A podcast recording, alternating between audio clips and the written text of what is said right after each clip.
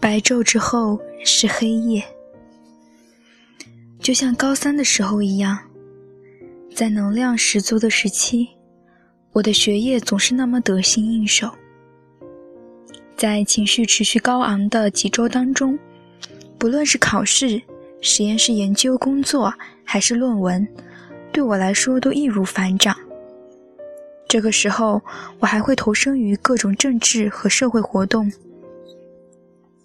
从校园组织的反战活动，到一些更为怪异的狂热行为，例如抗议化妆品公司屠杀海龟来制造美容产品。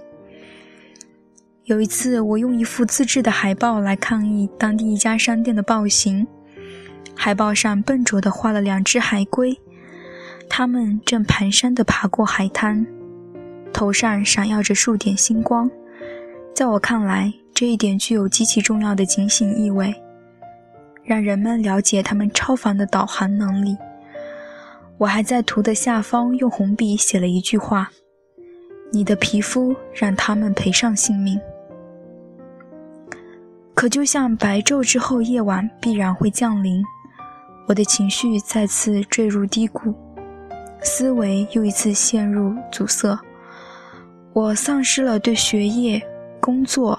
朋友、书籍、闲逛和白日梦的所有兴趣，我不知道自己身上究竟发生了什么。每天早上醒来都会带着深深的恐惧，生怕自己无法熬过这漫长的一整天。我会花几个小时呆坐在图书馆，甚至没有力气让自己站起来走进教室。我会呆呆地望向窗外。望着我的课本，把它们重新码放，摆在不同的位置，却一页也不曾翻开。心里想着，干脆退学算了。当我去上课的时候，情况仍然没有一点好转，不但没有好转，而且痛苦异常。我根本无法理解老师所讲授的内容。感觉只有死亡才能让我摆脱秘密包裹住我的阴郁和压迫。我感到孤立无援，听到同学们充满朝气的谈话，更是加深了我的孤独感。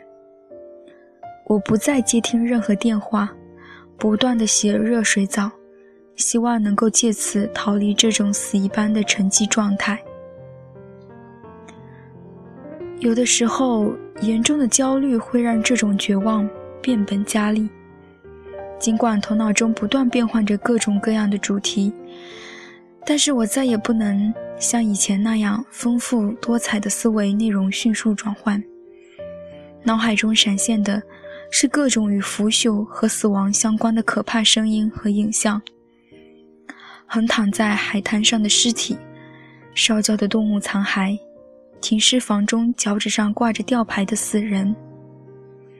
在这段焦虑的时期，我格外坐立不安，暴躁易怒。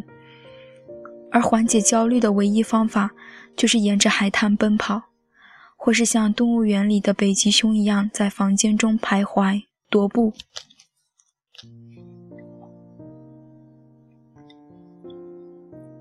我不知道自己究竟怎么了。也从没想过要向别人寻求帮助。我从没意识到自己可能是病了，我的头脑中压根就没有闪现过这几个词汇。然而，当我在变态心理学课堂上听完有关抑郁症的一课之后，我走进了学生健康服务中心，想找一位精神科大夫。我一直走到诊所外的楼梯间。却只能坐在那里，心里充满了恐惧和羞耻，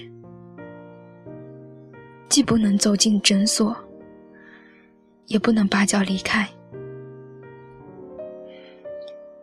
我把头藏在两只手掌中间，不停的抽泣，